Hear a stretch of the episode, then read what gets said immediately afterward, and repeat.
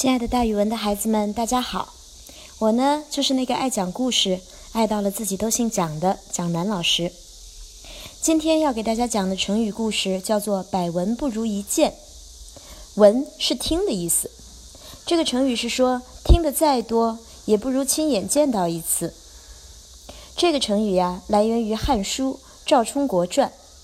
充国曰：“百闻不如一见，兵难于度。”臣愿驰至京城，图上方略。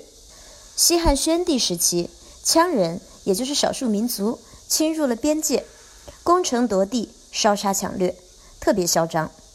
宣帝就召集群臣计议，谁愿意领兵去抗敌呀？这个时候呀，有一位七十六岁的老将赵充国，他曾经在边界和羌人打过几十年的交道，他自告奋勇担当这一重任。宣帝问他要派多少兵马给你呀？他说：“听别人讲一百次，不如亲眼看一看。用兵呀，是很难在遥远的地方就算计好的。我愿意亲自到那里去看看，然后再确定攻守计划，画好作战地图，向陛下上奏，您再给我派兵吧。”经宣帝同意，赵充国带领一队人马就出发了。队伍渡过黄河，遇到羌人的小股军队。赵充国下令冲击，一下子抓了不少的俘虏。军士们看到打了胜仗，准备继续追。老将赵充国赶忙拦住他们，说：“我军长途跋涉到此，不可远追。我们太累了，如果遭到敌军的伏击，那就要吃大亏的。”部下们听了，都非常佩服老将的见识。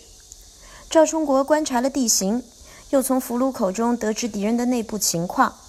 了解到敌军的兵力部署，然后制定出屯兵把守、整治边境、分化瓦解羌人的策略，上奏了汉宣帝。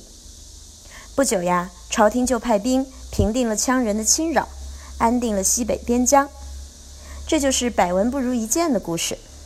孩子们要记得哦，听别人说的再多，也不如自己亲自去看一看。好了，今天的成语故事就给大家讲到这儿，咱们明天再见。